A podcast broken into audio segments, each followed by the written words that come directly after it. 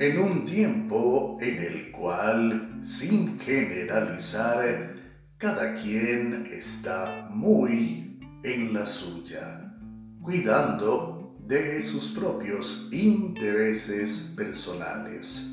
Sigue aún vigente el mensaje de quien se interesa de manera personal en ti y ha dado su vida en función de tu salvación.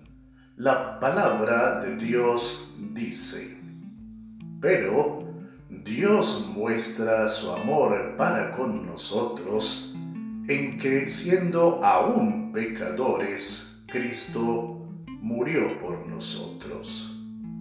Libro de Romanos capítulo 5 versículo 8. Busca a Jesús, obedécele y serás salvo.